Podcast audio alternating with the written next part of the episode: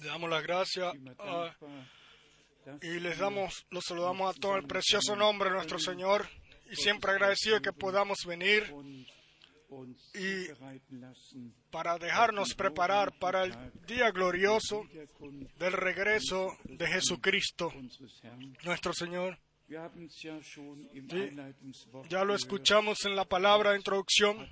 Dios Israel Tiene un plan con Israel. mit der Él tiene un plan con la iglesia. Le da- saludamos a todos desde aquí, en todo el mundo. Todos los que escuchan hoy, los que ven, los que están uh, unidos con nosotros en comunicación.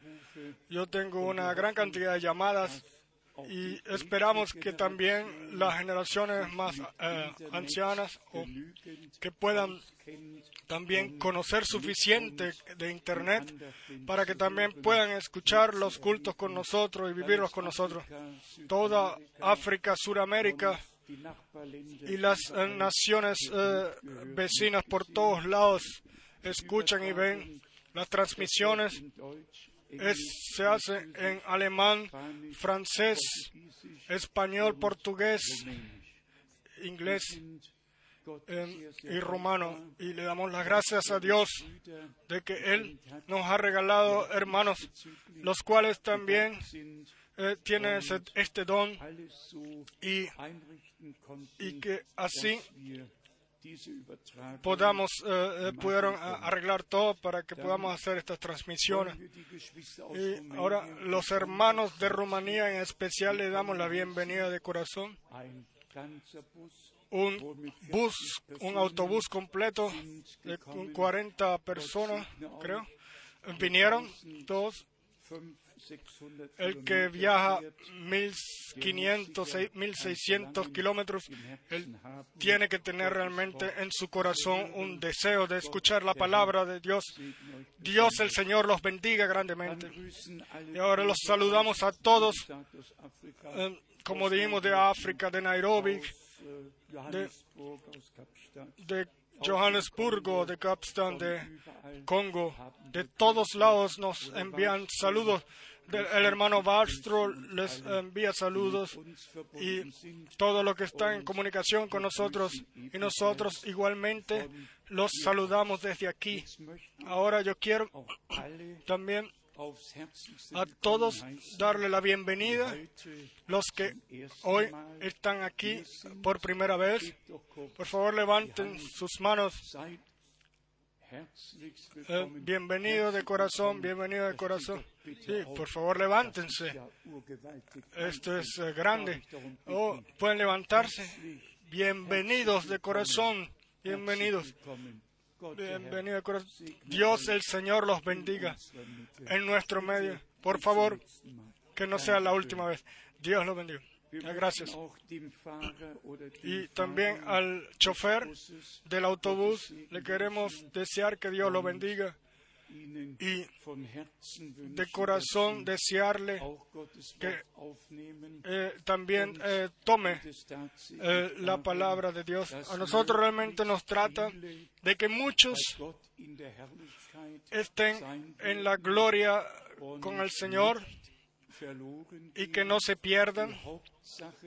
La cosa principal del anuncio, el anuncio es el- la gran oferta de gracia de nuestro Dios, el Evangelio de Jesucristo, nuestro Señor,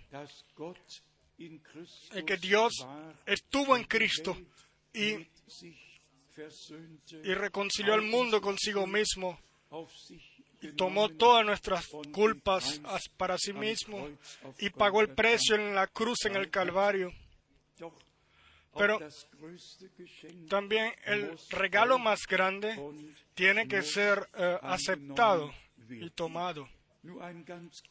Ahora, una corta información sobre el último viaje misionero. Fue el más largo, pero sagen, No, quiero decir-. No, eh, Eh, yo quiero a nuestros hermanos, al hermano DJ de París y al hermano Edoni de Orleans, de corazón eh, dar las gracias por eh, lo que hicieron allá, como arreglaron todo allá hacia China. Lo maravilloso es de que corazones se abrieron, puertas se abrieron y que ahora ya también en China almas eh, escuchan y tienen culto. También esto es gracia de que todas eh, las naciones, las cuales eh, el ateísmo y el tierras ateístas y comunistas, etcétera, que ahora abriendo las puertas y también hay posibilidades de que escuchen la palabra. Y después seguimos adelante a San Francisco por Honolulu.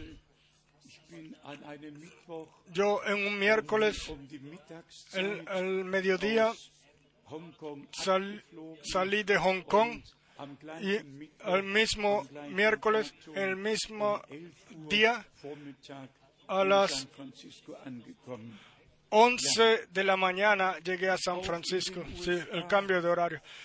También en eh, Estados Unidos suceden cosas. Yo tuve el gran privilegio de, con uno de los hombres más grandes de Dios, Paul Kane, de estar conjunto con él, de estar con él. Este fue el hombre el cual después del hermano Abraham eh, fue utilizado de una forma muy eh, grande, en especial en Alemania, también en Karlsruhe y también en, Estados Unidos.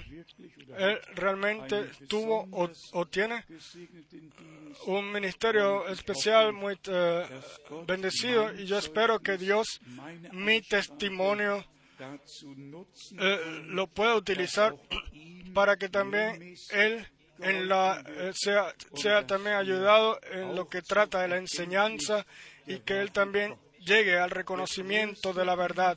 El ministerio más grande no le sirve a ninguna persona, al menos de que la persona misma reciba eh, el acceso a Dios y de venir a cuadrar con la palabra de Dios. Y así la iglesia, no solamente por un eh, don de sanación o, eh, de revelación,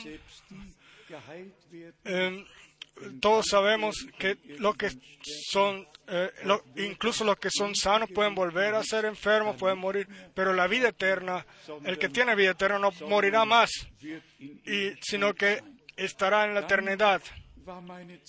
Entonces eh, tuve un tiempo en Tucson, Arizona, y según eh, lo que yo vi, fue también bendecido en las uh, cerca 48 horas.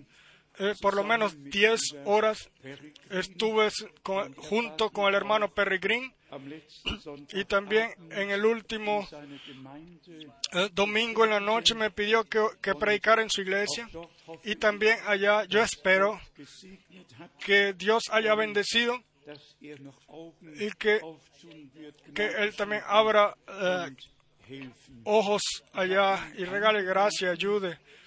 Yo a él lo invité hacia nosotros y de, y de venir a Rumanía y después en las eh, naciones eh, cercanas vamos a ver si él vendrá. Yo le deseo al que Dios lo bendiga y todos los que creen la palabra de Dios y, que eh, caminen en la siguiendo a nuestro Señor. Yo mismo utilicé eh, el tiempo. Yo hice, tuve no sé cuántos miles de viajes eh, volando. Uno, yo utilicé este tiempo y todas las predicaciones del hermano Bram me las traje en CDs conmigo y realmente 25 predicaciones del hermano Bram del principio hasta el final las escuché. Las primeras 25 predicaciones, las cuales el hermano Branham desde, enero de 1946 eh, hizo. Y yo tengo que decir, yo estuve tan bendecido y tan conmovido. En cada predicación, el hermano Branham utilizó la palabra promesa. En toda predicación, el hermano Abraham, por el don especial que Dios le regaló a él, o sea, eh, a la persona que estaba al frente de él, por el cual él tenía que orar, quería orar, de esa persona, Dios el Señor le mostró a él una, le mostraba a él una visión. Y cada vez él podía eh, decirle a la persona de dónde venía, cuál era su problema, y venía y sucedía entonces la sanación. Una vez incluso él le dio la espalda al culto y en, la, y en el culto gente sin que él las viera les decía lo que Dios, el Señor, le revelaba a él. Para nosotros, los cuales conocemos eh, la palabra de Dios, es fácil de creerlo, pero rápidamente eh, la eh, explicación fue realmente la última señal que el Señor personalmente se la dio a Abraham antes de la destrucción de Sodoma y Gomorra y fue en relación con la promesa de que Sara tendría un hijo. Nosotros todos sabemos que Abraham con Agar tenía un hijo, pero Dios el Señor realmente lo, lo visitó a él personalmente en Génesis 18 y se sentó con Abraham y tomó la cena con él y le dio la promesa de que Sara tendría un hijo, incluso le dio eh, en un año, por este tiempo, vendré otra vez y entonces Sara tendrá su hijo. Tendrá el, que conoce el plan de salvación puede hacer algo con esto, comenzar, pero el que no lo conoce, él necesita unas uh, horas de ayuda. Eh, es sencillamente, es fácil para nosotros, los que ya estamos en la palabra hace algún tiempo, pero aquí está el punto. Nuestro Señor dijo, como fue en aquel entonces, así será cuando el Hijo del Hombre se revele, como fue eh, antes de que Sodoma y eh, Gomorra fuera destruida. El Señor realmente de una forma sobrenatural sobre la tierra se reveló y, la, y dio la promesa principal. Así somos enseñados en la Santa Escritura de que nosotros como Isaac somos hijos de la promesa y como hijos de la promesa creemos la palabra de la promesa. Y vemos también en el ministerio de nuestro Señor para los eh, escribas era eh, sospechoso, pero para las personas que lo vivieron personalmente eh, era una bendición permanente. Y si, por ejemplo, cuando nuestro Señor en el Evangelio de Juan, el capítulo 1, creo, el hombre al cual no había visto nunca le pudo decir, o sea, a Natanael, le dijo, antes de que Filipo te llamara, te vi yo, yo te vi eh, bajo del árbol de higuera. Esto fue la señal, la, señal profética de que Cristo, eh, el, el Mesías, el profeta prometido como ya en Deuteronomio capítulo 18, a partir del verso 15 al 18, eh, fue anunciado. es sencillamente así de que el Viejo Testamento eh, trae eh, o muestra de que todo lo que en el Viejo, el Nuevo Testamento fue todo lo que fue dado en el Viejo Testamento en promesas, etcétera, fueron cumplidos después en el Nuevo Testamento. Asimismo, como Andreas encontró a su hermano Simón también por primera vez al Señor. y el Señor le dijo, tu, tu nombre es Simón y el nombre de tu padre es eh, Jonás. Y, así, y ya sucedió. Los que no tenían ninguna idea de esto eh, pensaban, ¿qué pasa? ¿Qué, ¿Qué sucede ahí? Pero aquellos con los cuales sucedía, ellos tenían una bendición permanente de esto. Por ejemplo, la mujer en el pozo, cuando nuestro Señor a ella le dijo, cinco maridos has tenido y el que tienes ahora no es tu hombre. Y ella dijo, yo sé que cuando venga el Mesías, Él nos dirá todo, pero ¿quién eres tú? Y el Señor, nuestro Señor le dijo, yo soy el que habla contigo. Y ella corrió a la ciudad y le dijo, venid y ved, no es a quien yo he encontrado, no es este el Mesías. Entonces, el que lo vivió personalmente fue bendecido. Todos los demás, ustedes lo conocen, la condenación por eh, los evangelios, ellos todos, eh, ellos condenaban, lo repito, ellos condenaban, porque entonces lo que ellos condenaban, eso les regresa a ellos mismos. Y así realmente de las predicaciones del hermano Abraham recibí nueva confirmación de que nosotros ahora, antes de la venida de Jesucristo, el mismo ministerio, las mismas cosas, por gracia las eh, pudimos vivir y, como una señal de que eh, el regreso de Jesucristo está muy cerca a las puertas. Y también esto los incrédulos pueden decir, esto. Ya uno lo ha escuchado de hace, esto ya se decía hace dos mil años, Pedro habló de esto, Pablo habló, escribió de esto, y nuestro Señor mismo dijo, vean, yo vengo pronto. Los incrédulos, ellos eh, pueden dar su condenación rápidamente y decir, como está escrito en 2 de Pedro 3, todo permanece igual como antes, como fue, y, y así será en todo el tiempo.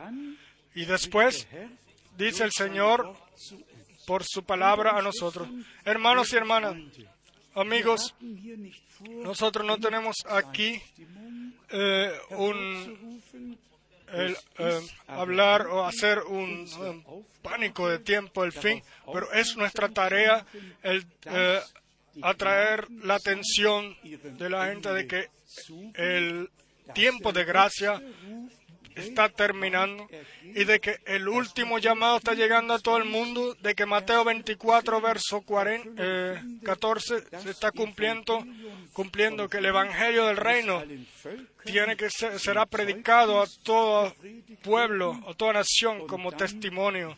Y entonces vendrá el fin. Asimismo, Apocalipsis eh, 14, verso 6, el Evangelio eterno será predicado. Offenbarung Y en 14, A- Apocalipsis eh, 14, 6, incluso es mencionado por un, eh, eh, por un eh, águila al cual via- eh, vuela en el aire o al cielo. Eh, amados hermanos, amigos, el que tiene oídos para escuchar, escuche. El que tiene oídos, que vea solamente cortamente en dos cosas, las cuales las tomamos de Internet. Lo que trata de Israel y, y el hermano haben Graf ya lo mencionó. Aquí tenemos eh, eh, la información de que el Papa eh, fue invitado para que venga a, vaya a Jerusalén. El eh, nuevo eh, obispo Antonio Franco allá en Jerusalén será el representante del Vaticano y realmente se están llegando a la cosa. Se están haciendo,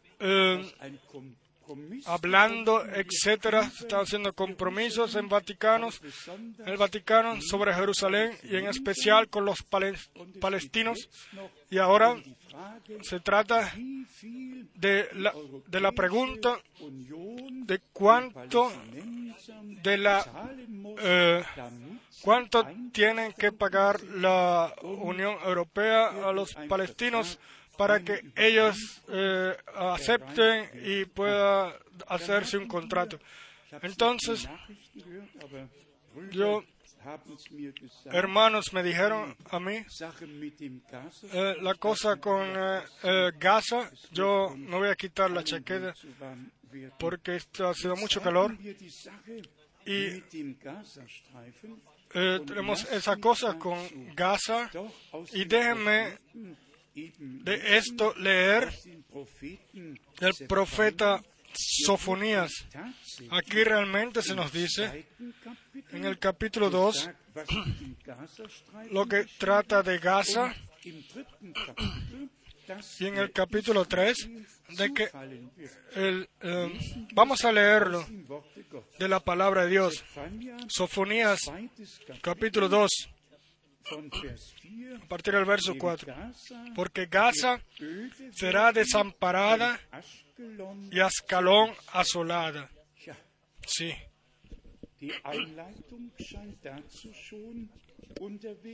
eh, parece que ya todo esto se est- está llegando. Saquearán a Ekron en pleno día y Ecrón será desarraigada. Ay de los que moran en la costa del mar, del pueblo de los creteos. La palabra del Señor es contra vosotros, oh Canaán, tierra de los filisteos, y te haré destruir hasta no dejar morador.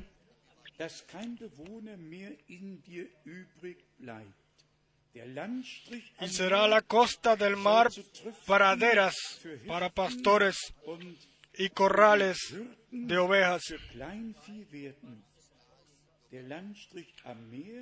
Será aquel lugar para el remanente de la casa de Judá. Allí apacentarán en las casas de Ascalón, dormirán de noche. Y ahora viene la cosa principal, porque el Señor, su Dios, los visitará y levantará su cautiverio. Entonces, eh, el futuro de Israel no está en alguna otra mano, sino en la mano de Dios. Ninguna tierra sobre la tierra, ningún pueblo ha tenido una, un acceso hacia Dios porque Israel es el pueblo del pacto.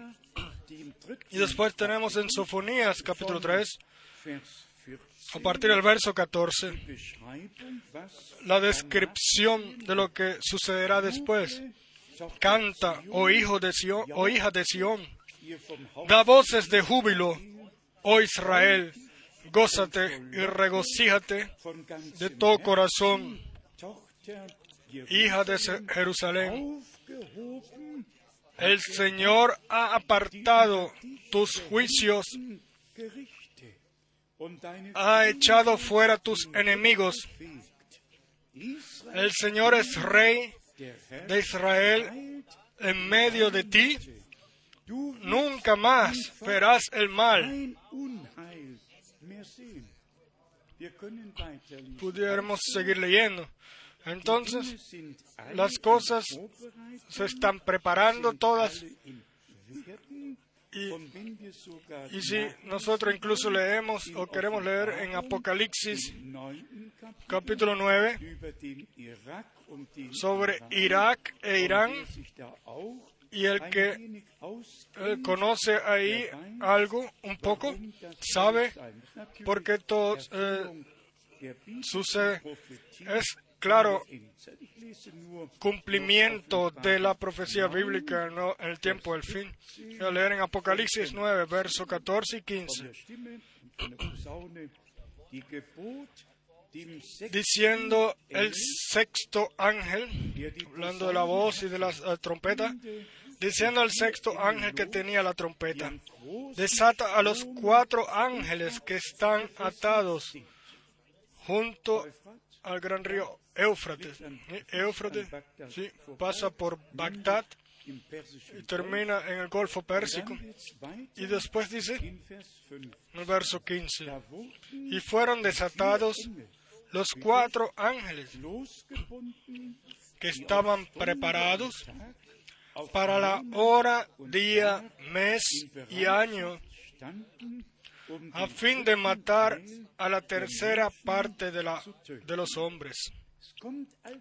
Entonces vienen algunas cosas que sobre los hombres.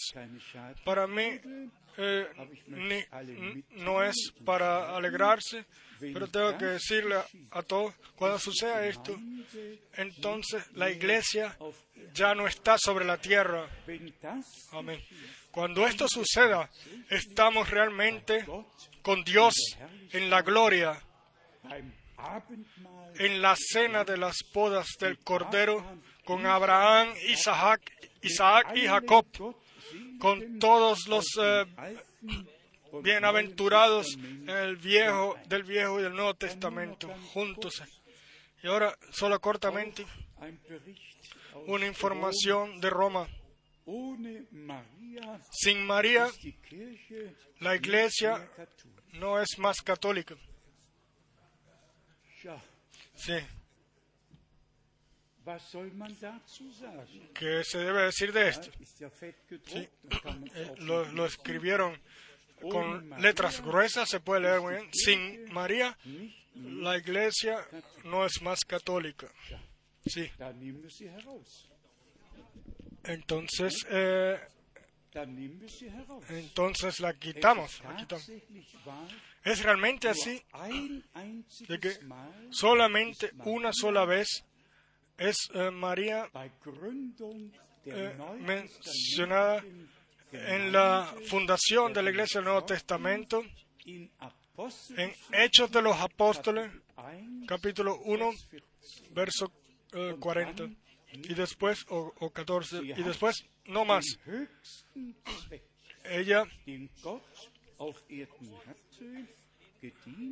ella sirvió para un objeto muy grande, ya fue elegida la Virgen elegida por Dios, de la cual el profeta Isaías en capítulo 7, verso 14, profetizó una Virgen, tendrá eh, buenas nuevas y nacerá un hijo, el cual le dará el nombre Manuel. Y ella es mencionada y otra vez en, en las bodas de Canaán, en Galilea, en la crucifixión.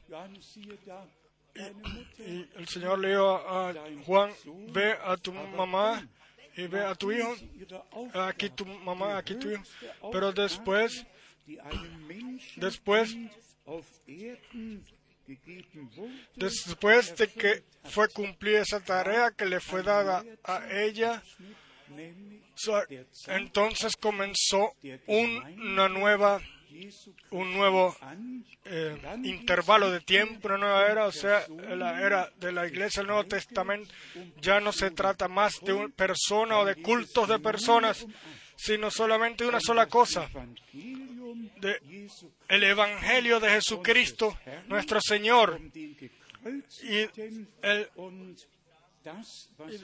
del crucificado y de, aquello lo que por la cruz, por el, sacrificio en la cruz eh, sucedió, fue por nosotros. Entonces, en este sitio, respetamos nosotros el divino orden.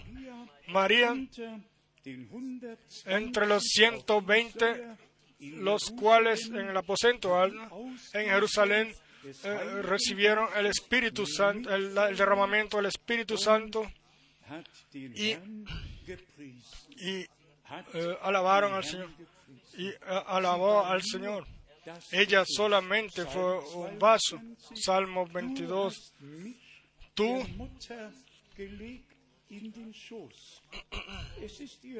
es, eh, está escrito aquí eh, en el vientre, en el vientre. Ella, ella misma estuvo eh, sorprendida cuando el ángel de Gabriel le dijo que sería madre. Ella dijo, ¿cómo puede suceder esto? Yo no conozco a ningún hombre. Entonces, nosotros también esta parte eh, queremos terminar con esto.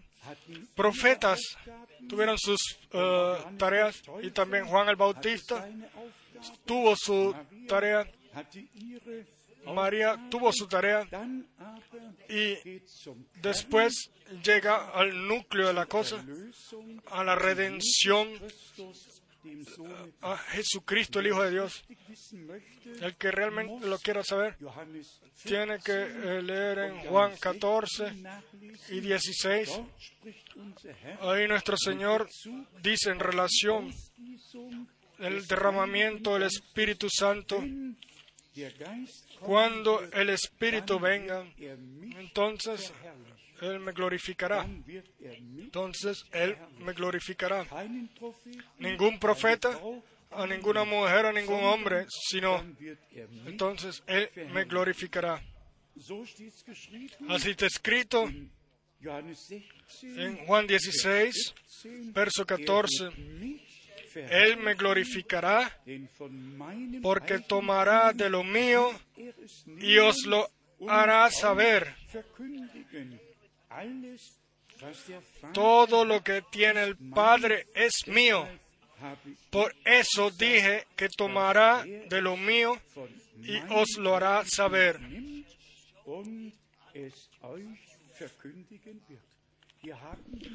Aquí tenemos la, la relación Dios como el Padre se reveló en su Hijo, que pudo decir, el que me, ve a mí, ve al Padre. Y después eh, viene la segunda parte, de que Dios toma eh, o quiso tomar morada en nosotros.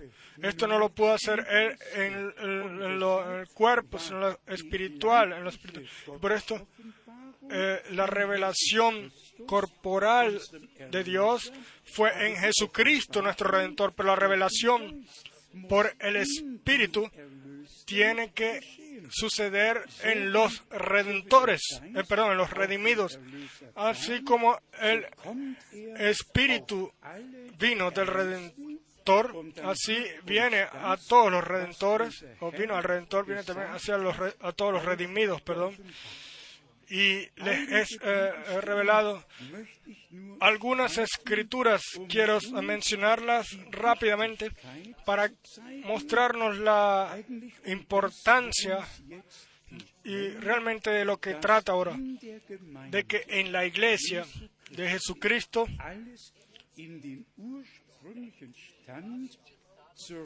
Todo debe ser restaurado al estado original, en la enseñanza, en la vida, en la práctica. Sencillamente un Señor, una fe, un bautizo, una iglesia, la iglesia de Jesucristo. En Estra, Estra, capítulo 1, verso 3. Zu seinem Volke gehört, mit dem sei sein Gott.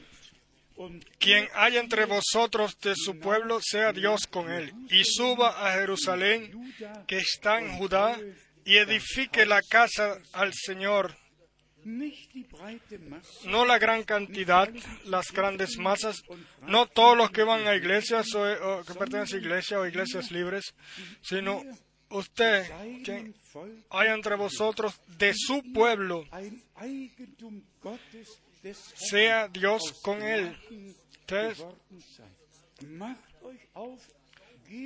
suba a Jerusalén que está en Judá y edifique la casa del Señor Dios de Israel. En Estra, capítulo 5, leemos en el verso 3, Estras, capítulo 5, verso 3, en aquel tiempo vino a ellos Tatnai, gobernador del otro lado del río. ¿Y saben lo que él preguntó?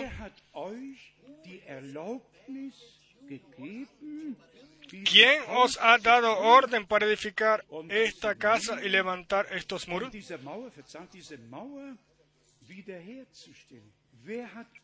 ¿Quién os ha dado orden para edificar esta casa? ¿Quién sabe quién se lo dio? El Dios, el Señor. Y Dios, el Señor, en el verso 5,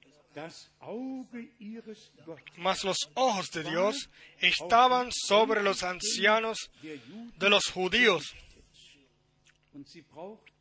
y no les hicieron cesar hasta que el asunto fue llevado a Darío. Vamos, hermanos, hermanas, solo un verso más en relación a esto.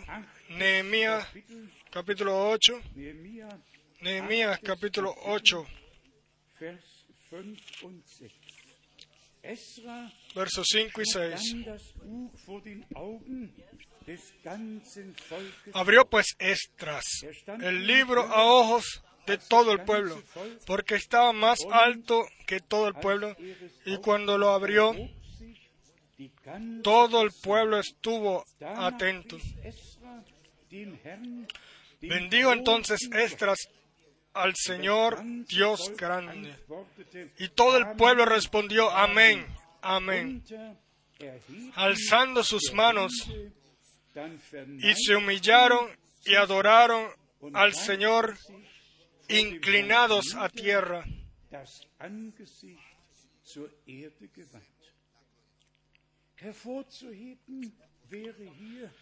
Eh, eh, aquí se debe eh, de entonar de que los hombres de Dios, Estras, Nehemías, fueron utilizados para que la palabra la cual Dios habló a través de Jeremías se cumpliera.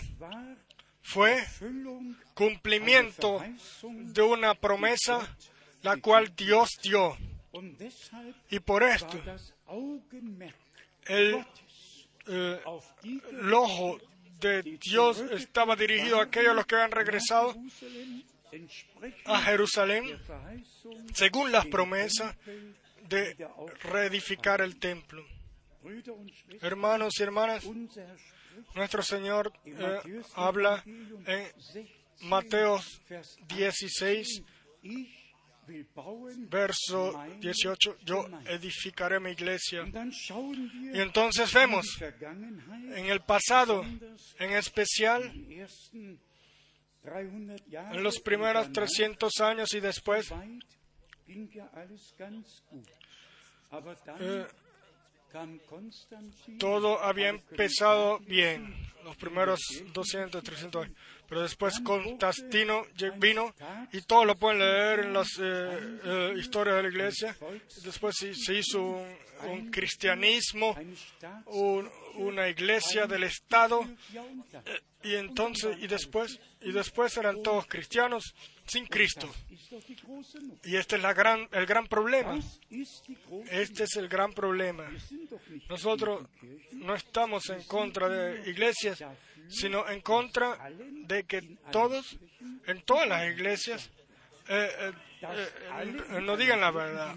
O sea, nosotros queremos que, de que todas las iglesias o en o en todas las iglesias puedan tener la posibilidad de eh, decidirse por Dios, de vivir, de tener una renovación, una experiencia con Cristo y recibir la vida eterna. Nuestro Señor dijo muy claramente, mi reino no es de este mundo. Vamos a leerlo en el Evangelio de Juan. Evangelio de Juan, capítulo 18, a partir del verso 36. Respondió Jesús, mi reino no es de este mundo. Si mi reino fuera de este mundo, mis servidores pelearían para que yo no fuera entregado a los judíos. Pero mi reino no es de aquí. Entonces, el reino celestial, el reino de Dios. Verso 37. Le dijo entonces Pilato, luego eres tu rey. Claro, él habló de reino. Entonces tú eres rey. Respondió Jesús. En alemán dice, sí, yo soy un rey. Yo para esto, para esto he nacido y para esto he venido al mundo, para dar testimonio a la verdad. Todo aquel que es de la verdad, oye mi voz. Amén. Le dijo Pilato que es la verdad. Y cuando y la respuesta solamente puede ser, la palabra de Dios es la verdad. Y aquí está el punto, hermanos y hermanas. Así como el Hijo de Dios, eh, engendrado por el Espíritu, como eh, la palabra hecha carne revelado aquí sobre la tierra. Y entonces testimonio de la verdad. Dijo, para esto he venido al mundo para dar testimonio a la verdad. Hermanos y hermanas, solo si nosotros, por el mismo espíritu, por la misma palabra, somos eh, renacidos por una esperanza viva, entonces daremos, eh, podremos dar solo entonces testimonio de la verdad. Uno pertenece sencillamente conjunto con la otra, con lo otro. Entonces se trata de la iglesia que es eh, columna evaluarte de la verdad. La iglesia de Jesucristo es columna de la verdad. Primera de Timoteo, capítulo 3, verso 15. Testimonio, eh, perdón, columna evaluarte de la verdad. La verdad está eh, parada ahí con la verdad. La, la, la iglesia es eh, eh, la columna, ella lleva, lleva consigo la verdad. En el momento en el cual la iglesia ya no lleve más la verdad, se caen eh, las columnas y todo. Entonces, ¿qué sucede? Ya no es la palabra de la verdad, la verdad de la palabra, perdón, sino son interpretaciones de la palabra en la iglesia de Dios, Dios ha puesto diferentes ministerios. Se pueden leer en Primera de Corintios, capítulo 12, verso 28. Dios puso eh, profetas, apóstoles, profetas, pastores, maestros, evangelistas, etc. Entonces, pero aquí está el punto. Si nosotros decimos que somos la iglesia de Jesucristo, entonces no puede ser solamente un sacerdote un sino que en la iglesia de Jesucristo los diferentes ministerios y dones y tareas existen a través de los cuales la iglesia es edificada y entonces es la columna y de la verdad, o sea, llevadora de la palabra de la verdad. Si vamos a Juan 7, verso 38, nuestro Señor dice, el que cree en mí, como dice la Escritura, el que cree en mí, como dice la Escritura, de su interior, de esto realmente eh, deberíamos, eh, debemos poner la entonación. No tiene necesidad de creer. La gente eh, como la gente cree, quieren creer, sino sencillamente como Dios lo dijo en su palabra, creer así como está también escrito. Y después sigue adelante, vamos a leer en Juan 8, verso 47, el que es de Dios, las palabras de Dios oye y aquí regresamos otra vez a la palabra, de que el hombre natural, las cosas que eh, vienen de Dios, del Espíritu, no las entiende, no tiene acceso a ellas. Yo pienso en dos o tres escrituras bíblicas. Isaías capítulo 6. Tienen oídos y no escuchan. Tienen ojos y no ven. Y esto lo dice Dios después de que Isaías vio a Dios el Señor en el trono y, le y, el Señor, y el Señor preguntó, ¿quién será nuestro mensajero? Y Isaías dijo, yo quiero, envíame a mí. Y después dice, tienen oídos y no escuchan, tienen ojos y no ven. Y después entonces la paralela a Mateo 13, eh, bienaventurados vuestros ojos porque ven, vuestros oídos porque escuchan y, y vuestros corazones porque pueden creer. Por naturaleza, yo no puedo ni nadie puede creer. Tiene que suceder una revelación de Dios. Nosotros tenemos que tener un, una experiencia personal con Jesucristo, recibir una personal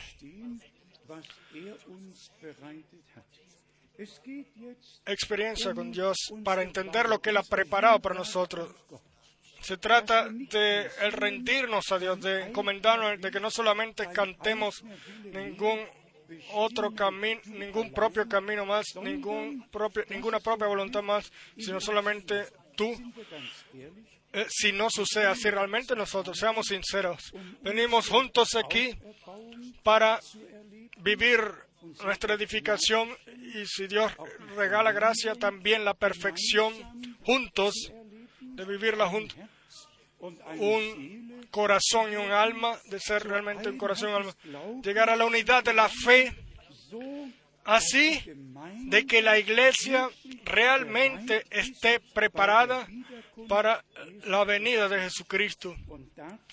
Y de esto realmente la encomienda, la completa encomienda, rendimiento es necesario. Y en todo el Viejo Testamento sucedía la eh, encomienda eh, por unción con aceite. Una,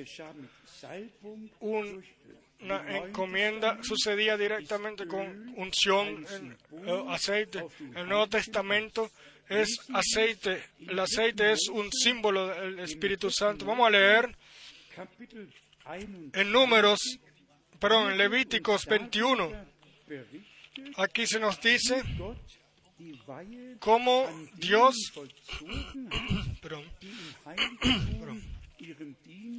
eh, eh, hacía, les eh, daba la unción a los que eran encomendados para su ministerio.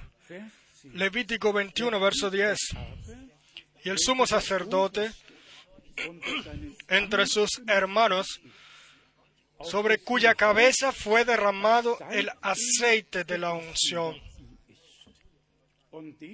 y que fue consagrado para, para llevar las vestiduras, no descubrirá su cabeza ni rasgará sus vestidos. Después en el verso 12, ni saldrá del santuario, ni profanará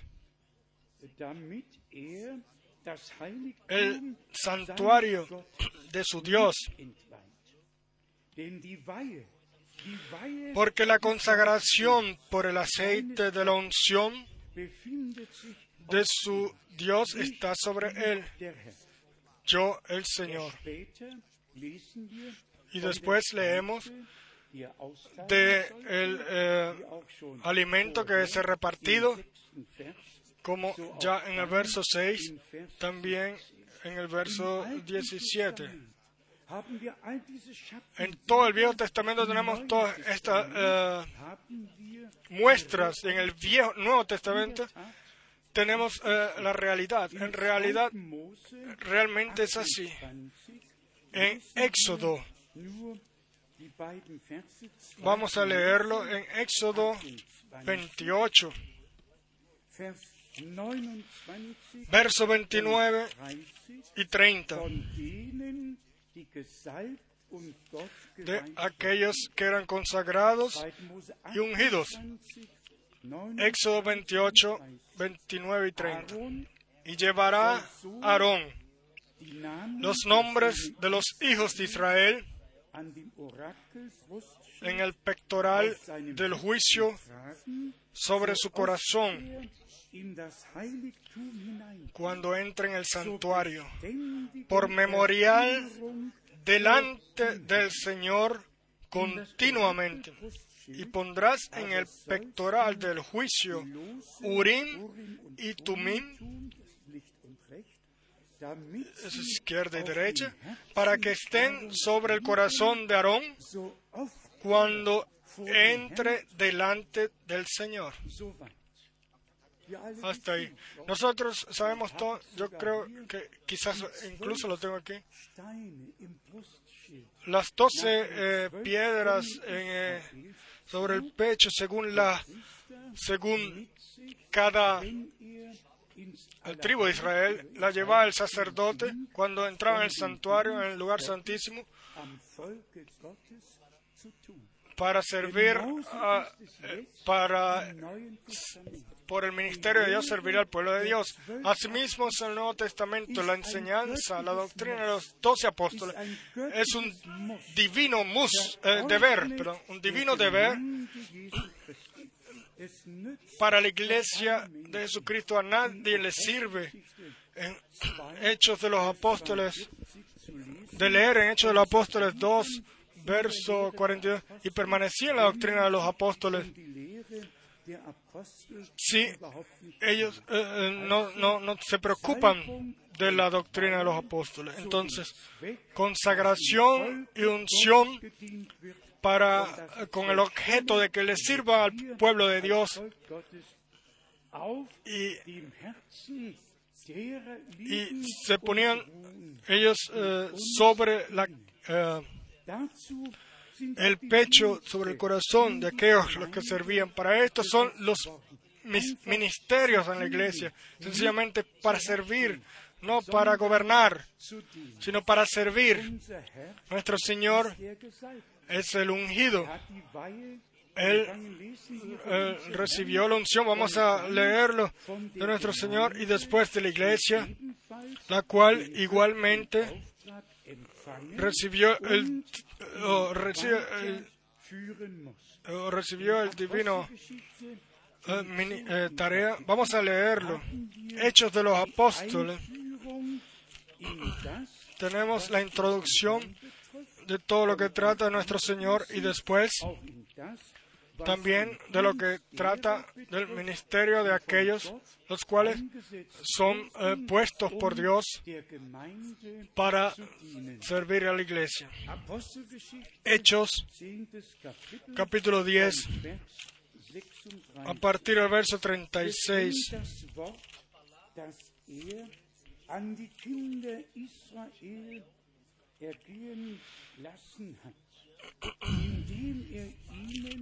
Frieden durch Jesus Christus verkündigen ließ, dieser ist der Herr überall. Also Jesus Christus, der Entonces, Jesucristo, el Mesías, es el Señor, pero nadie puede decir Jesús es el Señor, sino solo por el Espíritu Santo. Primera de Corintios, capítulo 12, verso 3 y 3. Y aquí, en el verso 37, está escrito,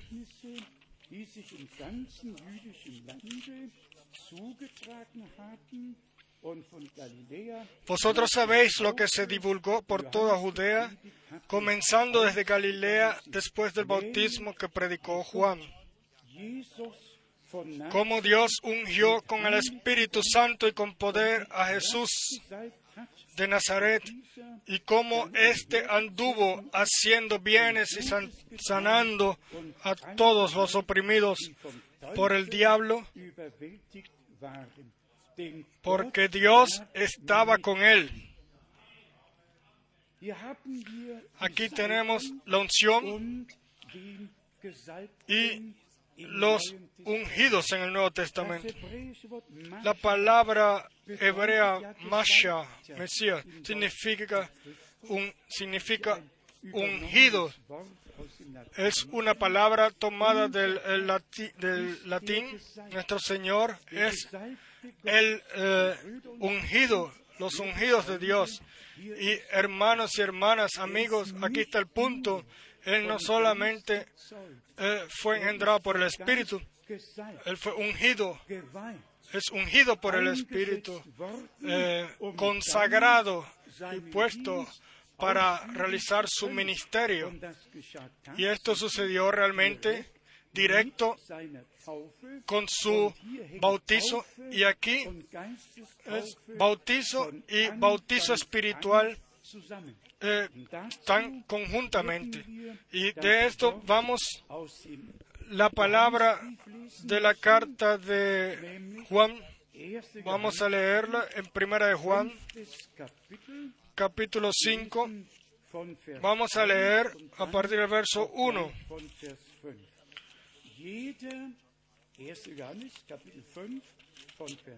Primera de Juan 5, a partir del verso 1.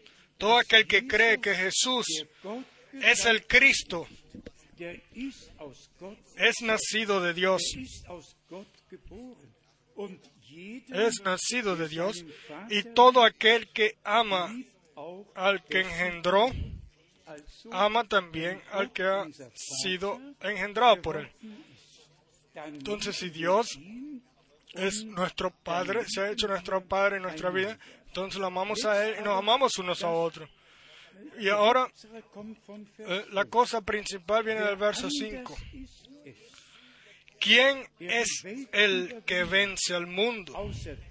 Sino el que cree que Jesús es el Hijo de Dios.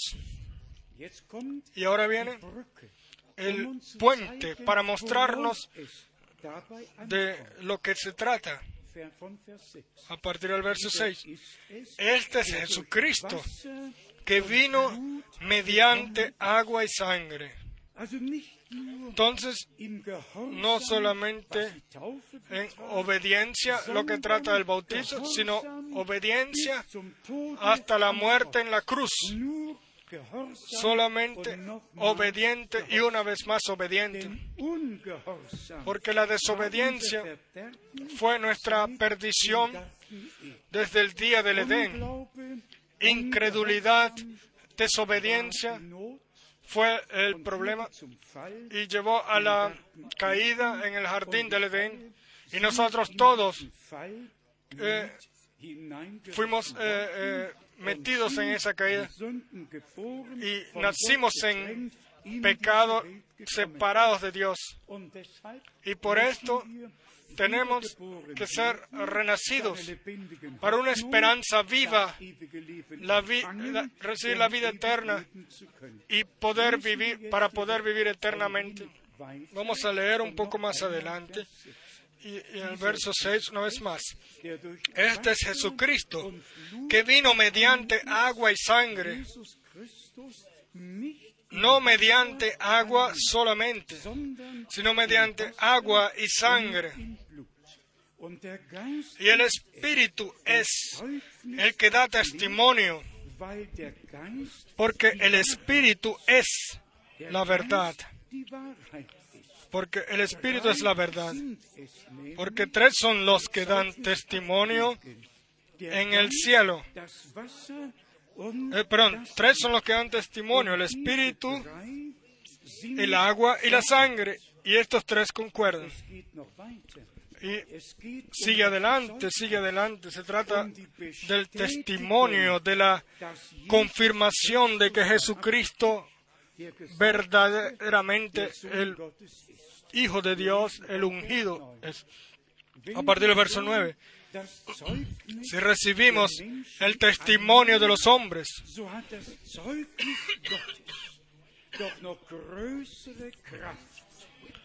si recibimos el testimonio de los hombres, mayor es el testimonio de Dios, porque este es el testimonio con que Dios ha testificado acerca de su Hijo.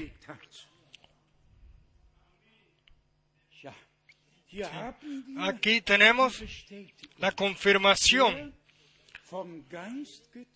el que es engendrado por el Espíritu, eh, el Hijo de Dios, el que es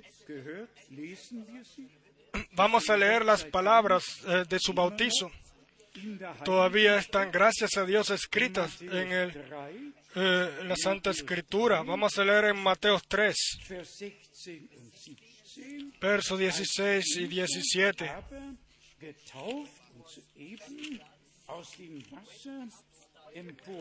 Y Jesús después que fue bautizado, subió luego del agua.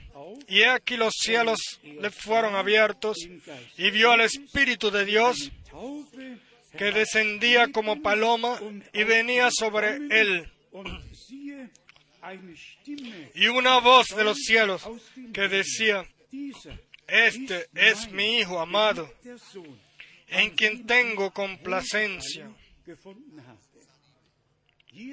Aquí Dios mismo dio testimonio. Se puede leer también en Lucas capítulo 3, verso 21 y 22. Se puede leer en Marcos 1, a partir del verso 1 al 9. Hermanos y hermanas, aquí tenemos un punto muy, muy importante. Necesitamos la consagración, necesitamos la unción, necesitamos la respuesta de Dios, necesitamos la, la confirmación. Su espíritu tiene que dar testimonio a nuestro espíritu de que somos hijos de Dios.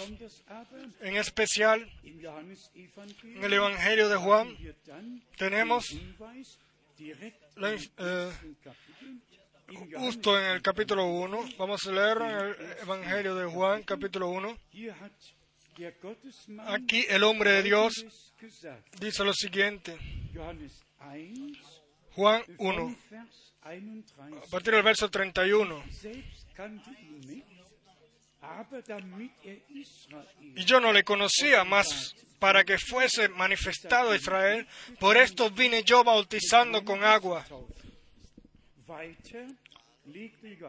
También dio Juan testimonio diciendo, vi al Espíritu que descendía del cielo como paloma y permaneció sobre él.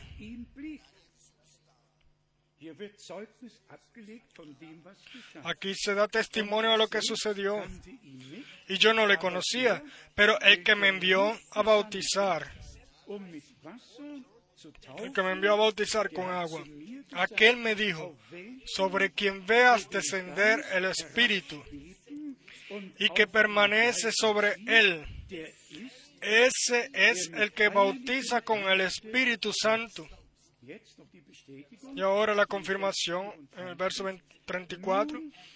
Y yo le vi y he dado testimonio de que este es el Hijo de Dios.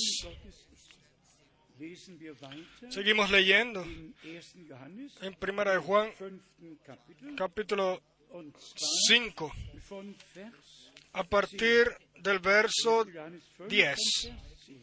Primera de Juan 5, a partir del verso 10. El que cree en el Hijo de Dios tiene el testimonio en sí mismo.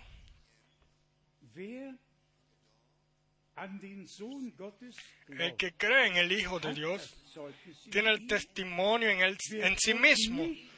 El que no cree a Dios le ha hecho mentiroso. Y escuchen bien lo que dice aquí.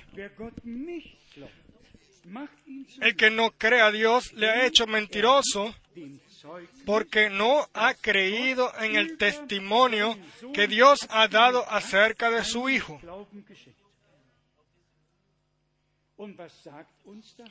¿Y qué nos dice todo esto a nosotros? De que nosotros como hijos e hijas de Dios, si por Dios, en el Hijo de Dios, somos, eh, fuimos tomados, aceptados, de que nosotros la adopción, dijo, la recibimos por Él, de que, no, de que solamente por Él podemos orar nuestro Padre que estás en los cielos santificado sea tu nombre.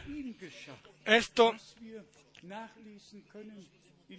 eh, lo podemos leer todo en eh, Juan 20.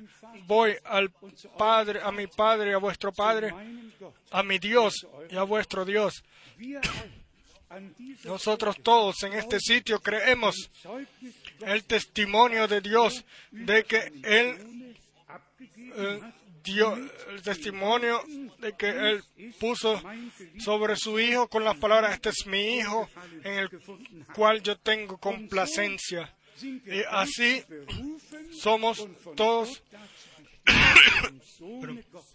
determinados por Dios de, de recibir la complacencia de Dios personalmente en nosotros, porque en el Hijo Dios nos ve a nosotros sin pecado, nos ve así como nosotros eh, eh, hemos sido eh, hemos sido hechos desde el Calvario, como que si nosotros nunca hubiésemos pecado, sencillamente libres de todo pecado, de toda culpa. Dios el Señor en su unigénito a todos sus hijos e hijas eh, consiguió eh, en ellos eh, complacencia. Y nosotros podemos estar en Jesucristo nuestro Señor y llevar la complacencia de Dios. Y, y venimos, vamos a llegar al punto porque todo esto es, pertenece conjunto. O sea, el Hijo de Dios y todos los hijos e hijas de Dios. Pero escuchen esta parte, por favor, una vez más. En el verso 10 de Primera de Juan 5, el que, el que no cree a Dios le ha hecho mentiroso, porque no ha creído en el testimonio que Dios, Dios mismo, ha dado acerca de su Hijo. Pero nosotros decimos Dios es verdadero, Dios es la verdad. Creemos el testimonio de que Dios, eh, que Dios dio. Y, y este es el testimonio, que Dios, aquí tenemos el, puente hacia nosotros, la relación, que Dios nos ha dado vida eterna, no que dará alguna vez, nos ha dado vida eterna. Y esta vida está en su Hijo. El que tiene al Hijo tiene la vida. El que no tiene al Hijo de Dios no tiene la vida. Aquí vemos el, el puente, de, el hijo de, entre el Hijo de Dios y haz todo hijo e hija de Dios. Hermanos y hermanas, la redención es algo precioso, un regalo de gracia a nuestro Dios, pero tiene que ser tomado y tiene que ser eh, vivido personalmente. Aquí se nos dice de los del apóstol Juan de que ellos estuvieron ahí, perdón, de Juan, que estuvieron ahí cuando esa uh, voz vino y ellos escucharon lo que esa, esa, voz dijo. Pedro lo pudo decir, de Pedro, dos de Pedro, capítulo 1, dos de Pedro, capítulo 1. El apóstol pudo decir, también nosotros somos testigos Vamos, Juan fue un testigo, Juan el Bautista fue ya el primero, y ahora tenemos aquí una vez más Pedro, 2 de Pedro, capítulo 1, a partir del verso 16. Porque no os hemos dado a conocer el poder y la venida de nuestro Señor Jesucristo siguiendo fábulas artificiosas, sino como habiendo visto con nuestros propios ojos su majestad. Pues cuando él recibió de Dios Padre, pues cuando él recibió de Dios Padre honra y gloria, le fue enviada desde la magnífica gloria una voz que decía, este es mi Hijo amado, en el cual tengo complacencia, complacencia. Y nosotros oímos esta voz enviada del cielo cuando estábamos con Él en el Monte Santo. Amén. Sí. Ahora viene la segunda parte. Por un lado, sucedió en el bautizo, la segunda, en, en la transfiguración, y en la transfiguración se trata de más. En el bautizo se trata de la obediencia. Entonces es necesario que cumplamos con toda justicia.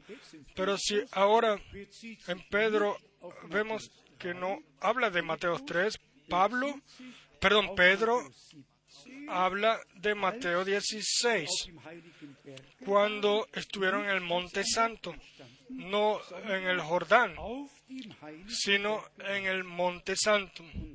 Y aquí, en capítulo 17, perdón, de Mateo, llegamos a un punto muy, muy importante.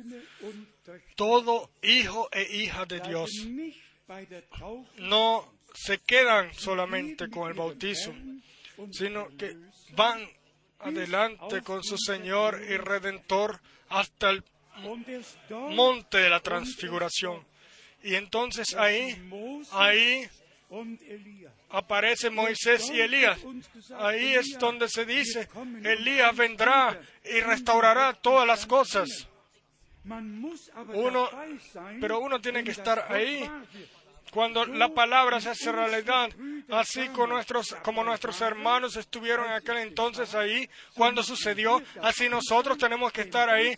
Cuando esto sucede, lo que, lo que aquí se dice en relación con la eh, vivencia. ¿Fue esto suficientemente claro? Mateo 17.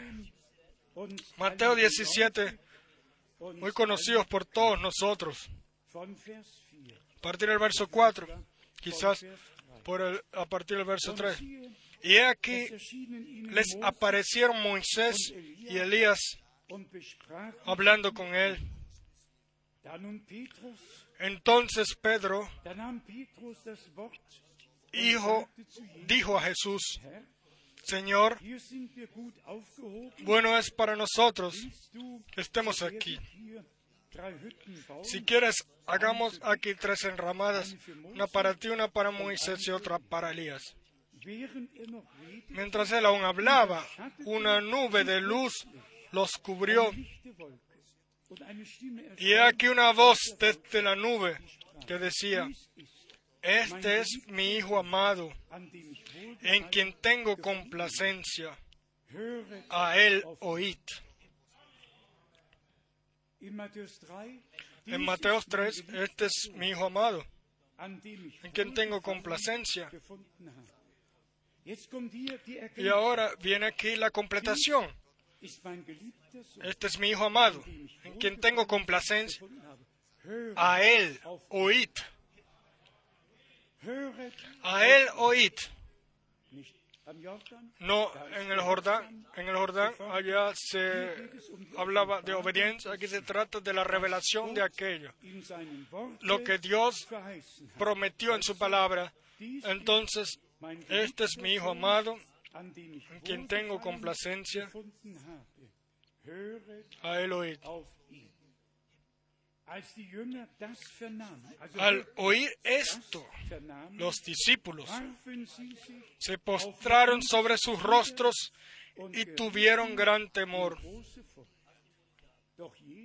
Entonces Jesús se acercó y los tocó y dijo, levantaos y no temáis. Y alzando ellos los ojos, a nadie vieron sino a Jesús solo.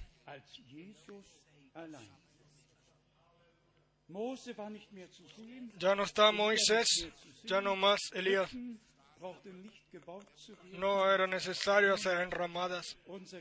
Solamente nuestro amado Señor y Salvador estaba con ellos. Pero ahora viene la parte la cual trata de nosotros. Voy a leer a partir del verso 9. Cuando descendieron del monte, Jesús les mandó diciendo, no digáis a nadie la visión hasta, hasta que el Hijo del Hombre resucite de los muertos. Ahora viene la pregunta.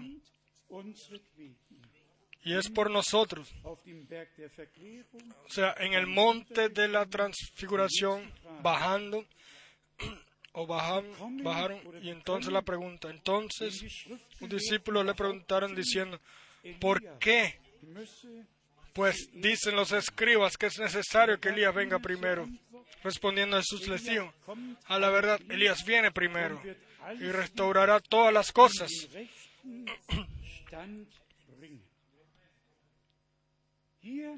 Aquí tenemos eh, otra vez dos cosas las cuales han sido dichas por una vez eh, para el futuro y otra vez para el, pasado.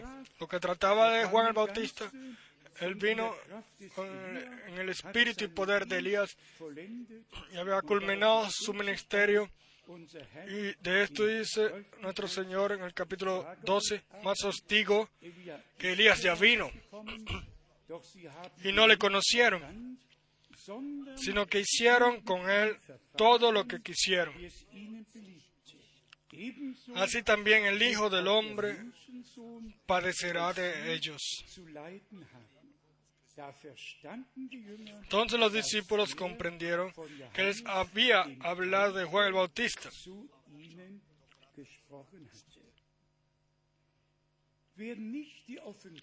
El que no tiene la revelación,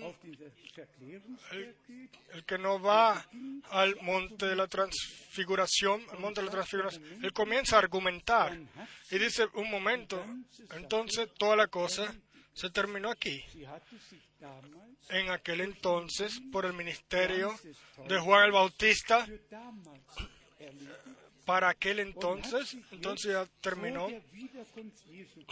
Y ahora, ante la venida de, de Jesucristo, eh, para nosotros la iglesia tenía que volver a suceder, o tenía que suceder para que ellos eh, para que seamos restaurados al estado original. Y pudiéramos por esto leer eh, eh, escrituras bíblicas para mostrar cómo Dios realmente la profecía la, la, la selló, la escondió así, para que solamente yendo de escritura en escritura podamos ser alumbrados y realmente reconocer el cumplimiento de ellos. El que no hace esto, el que solamente toma una escritura, él puede eh, es, eh, seguir falsedad, sino que siempre es necesario encontrar la palabra clave. Aquí lo hemos eh, dicho muy frecuentemente. En aquel entonces se trataba de que el camino del Señor tenía que ser preparado. Ahora se trata de que todo sea restaurado y todo en la iglesia sea regresado al estado original antes de la venida del regreso de Jesucristo. Las dos cosas son bíblicas, las dos tienen su puesto. Vamos a resumir Ahora, primero el bautizo de nuestro Redentor, después eh, complacencia de Dios, y fue escuchado testimonio, testigos estuvieron presentes. Después la segunda parte, la transfiguración, porque está escrito. Una vez más, los versos en Mateo 17, a partir del verso 1. Seis días después, Jesús tomó a Pedro, a Jacob y a Juan, su hermano, y los llevó aparte a un monte alto. Y se transfiguró delante de ellos y resplandeció su rostro como el sol, y sus vestidos se hicieron blancos como la luz. Aquí vemos a nuestro Señor transformado así como nosotros lo veremos allá en la gloria, así como Juan lo vio en el Apocalipsis 1 en el medio de los siete candelabros de oro. Por favor, vean hoy eh, eh, la relación. Por un lado, la obediencia, el bautizo, y por otro lado, que el, cielo se abre y el Espíritu baja y unge para la consagración del ministerio y después, justo después, vinieron los 40 días de prueba en el desierto y después comenzó el ministerio nuestro Señor. Y así como Él en 40 años fue eh, tentado después de que sucedió, después de que fue bautizado eh, espiritualmente y en agua, así después de la resurrección estuvo él 40 días hablando con sus discípulos. Tenemos un maravilloso plan de redención de nuestro Dios, pero nosotros no, somos eh, miradores solamente, sino que tomamos parte de aquello lo que Dios por su gracia ha hecho y, y hace en el presente. Así como el pueblo de Israel en aquel entonces regresó de Babilonia y reedificó el templo y los ojos de Dios estaban puestos sobre ellos y no hubo ninguna interrupción o no pudo haber ninguna interrupción. Así Dios ahora llama de todo eh, Babel, etc. Y déjenme leer eh, cortamente dos escrituras de esto, o sea, del Apocalipsis. Por un lado, los últimos versos del capítulo 17 y después, justo después del capítulo 18. Aquí en el capítulo 17 tenemos la descripción de la gran ramera, la cual eh, vamos a leer en Apocalipsis 17. Sí, uno en realidad tendría que leer todo el capítulo, pero yo solamente voy a leer a partir del verso 15. Eh, voy a Apocalipsis 17, verso 15. Me dijo también, las aguas que has visto, donde la ramera se sienta. ¿Qué es una ramera? Una mujer infiel. Entonces, las aguas que has visto donde la ramera se sienta son pueblos, muchedumbres, naciones y lenguas, etc. Pero eh, el verso 18, y la mujer que has visto es la gran ciudad que reina sobre los reyes de la tierra. Sí, esto es, claro, la gran pregunta. ¿Dónde está la gran ciudad sobre la tierra? La cual gobierna sobre los reyes de la tierra. ¿Dónde está la ciudad? La cual en Apocalipsis 17, verso 5, como la gran Babilonia menciona y como madre de rameras y de abominaciones de la tierra. Y entonces venimos a Apocalipsis 18 para que eh, podamos eh, entender correctamente Apocalipsis 18, del verso 1 al 4.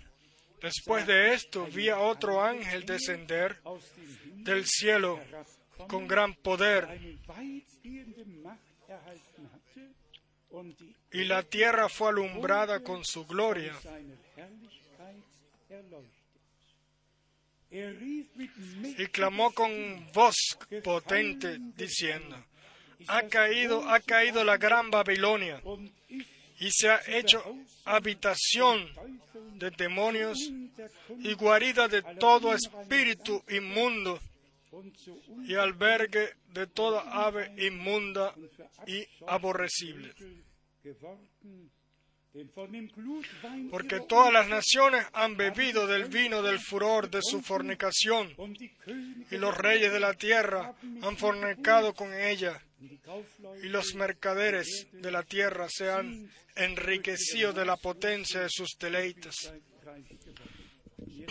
Y ahora viene.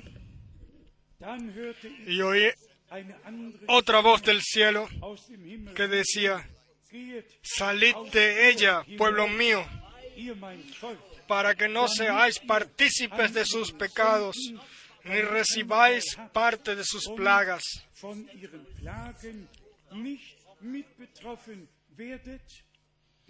Porque sus pecados han llegado hasta el cielo y Dios se ha acordado de sus maldades.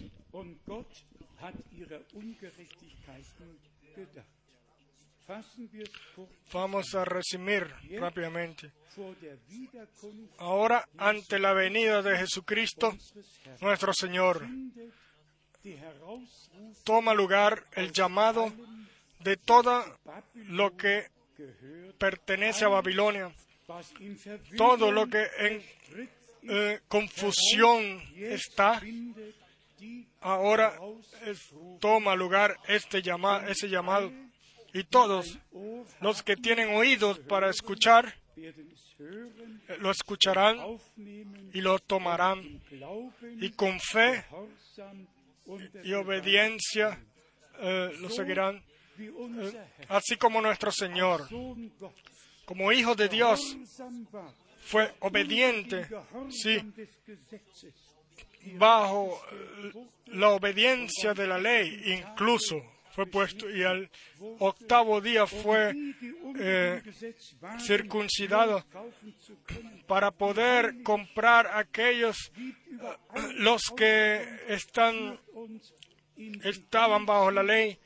La Santa Escritura nos muestra todo el santo consejo de nuestro Dios. Por favor, no lo olviden más. Las dos cosas son relacionadas una con otra. El bautizo, el bautizo espiritual y después ir al monte la transfiguración, transfiguración, donde los profetas aparecieron y hablaron con el Señor y después al final solamente queda Jesucristo porque Él es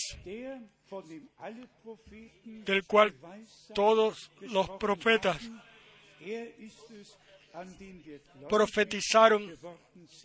En Él es en el cual nosotros creemos. Y yo lo deseo a mí y para todos nosotros la consagración de Dios con completa obediencia, con justificación por la fe, con eh, conversión, eh, renovación, renacimiento, renovación, bautizo espiritual, una completa encomienda, consagración como pueblo de Dios, de que nosotros les seamos consagrados a Él y podamos estar bajo su complacencia por gracia. No nosotros nos los damos una eh, complacencia, Dios nos las da a nosotros.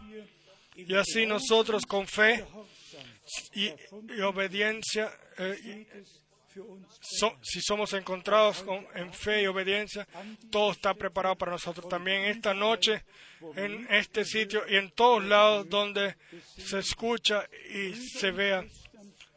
Hermanos y hermanas, nosotros hoy en este sitio podemos vivir a Dios. Todos los cuales todavía no han vivido una conversión, los que todavía no tienen una con una certeza de haber sido tomados por Dios. Hoy puede suceder.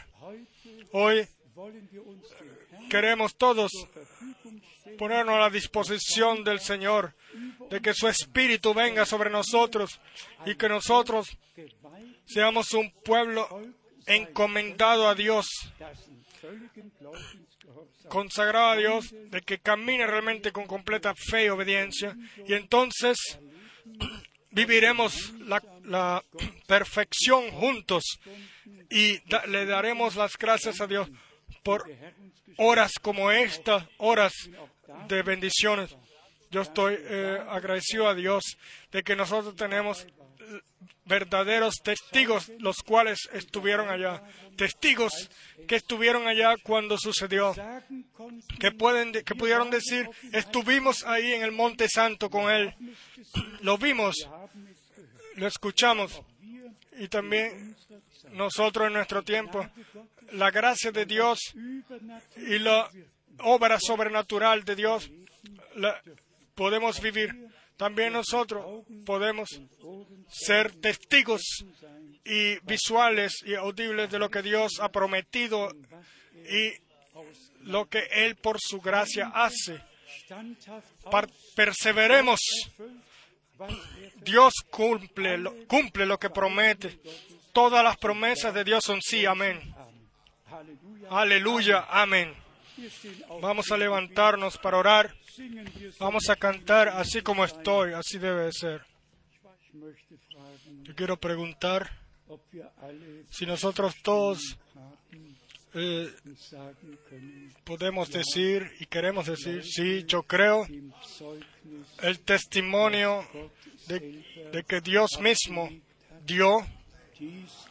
Este es, este es mi Hijo amado. En Él tengo complacencia, en quien tengo complacencia, porque solo aquel que crea ese testimonio y así por basa y sangre y espíritu se ha metido, tiene en él, tiene la adopción de hijo realmente y igualmente puede tener la complacencia, recibir la complacencia de Dios por su gracia. Las uh, palabras de la, de la Escritura son muy, muy profundas y le damos las gracias a Dios de que Él nos habla y de que Él todavía llama hoy y de que Él todavía hoy salva y todavía hoy sana. Tenemos especiales peticiones de oraciones, una de Chile, de una hermana, la cual tiene, eh, tiene cáncer y está a punto de morir. Nosotros hace una semana en Bratislava escuchamos de una hermana anciana, eh, eh, del nombre es Yasowski, la cual tenía un gran tumor y hace dos años cuando estuvimos allá tuvimos una reunión y allá y oramos por ella. Y ahora, el, el sábado pasado, vino al frente con su hija. Cuando el hermano Sigrid Fleck y yo estuvimos ahí, ella dio testimonio y su testimonio, el tumor se murió y se fue, se diluyó, se diluyó. Los doctores tuvieron que dar testimonio de que, que un milagro había sucedido. Nosotros nos deseamos que nuestra hermana allá en Chile, en el último momento, con fe, tome al Señor y con fe eh, reciba la sanación, pueda recibir la sanación. Todo es posible para el que cree. Conocemos, no conocemos la voluntad de Dios, pero oramos, Señor, eh, Dios, eh, tu voluntad suceda. Pero, amado Señor, nos alegraría, nos, nos alegraría si tú tu palabra la cumplieras en esta, o la confirmara en esta hermana como testimonio de que tú hoy todavía eres el mismo. Amado Señor, te pedimos a ti ahora por todos en nuestro medio. Todos los que escuchan y que están viendo ahora, salva lo que se ha perdido, lo que esté perdido. Sana lo que esté enfermo, libera lo que esté atado. Y eh, eh, cumple tu palabra y glorifica tu nombre en nuestro medio. Creemos, creemos tu testimonio, Dios. Creemos tu testimonio y te damos las gracias de que tu espíritu da testimonio también a nuestro espíritu de que nosotros somos de tu propiedad. Dios grande, Alabado seas y glorificado. Alabado y glorificado en lo alto, en lo más alto por tu iglesia, por tu pueblo, por tus hijos e hijas. Y todo el pueblo diga aleluya. Aleluya. Y todo el pueblo diga amén. El Señor nos guía con fe, y, ah, en un camino de fe, obediencia, por el eh, bautizo, bautizo espiritual, hasta la transfiguración, al monte de la transfiguración, y se nos revela, como Él lo dijo. el mundo no me ve más, pero ustedes, vosotros me verán. Amado Señor, y nosotros te podemos ver, te podemos ver, te podemos escuchar y, creerte. Te damos las gracias por tu palabra, la cual eh, ha sido traída en debilidad, pero de todas maneras permanece un poder de Dios. Porque la palabra de la cruz, la palabra de Dios, es eh, para aquellos los que la creen un poder de Dios. Poder de salvación, poder de liberación, poder de sanación, una consagración, consagración ante tu rostro, alabado y glorificado. Seas tú, Dios nuestro Señor Señor nuestro Dios, ahora y por toda la eternidad.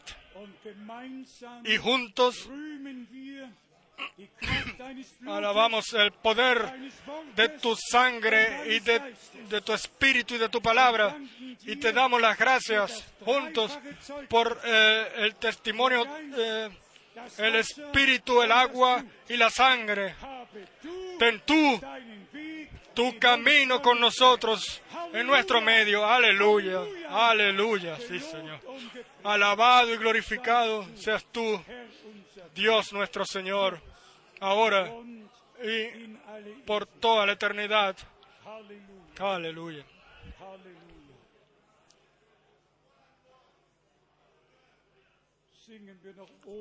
Vamos a cantar, oh es Jesús, oh es Jesús.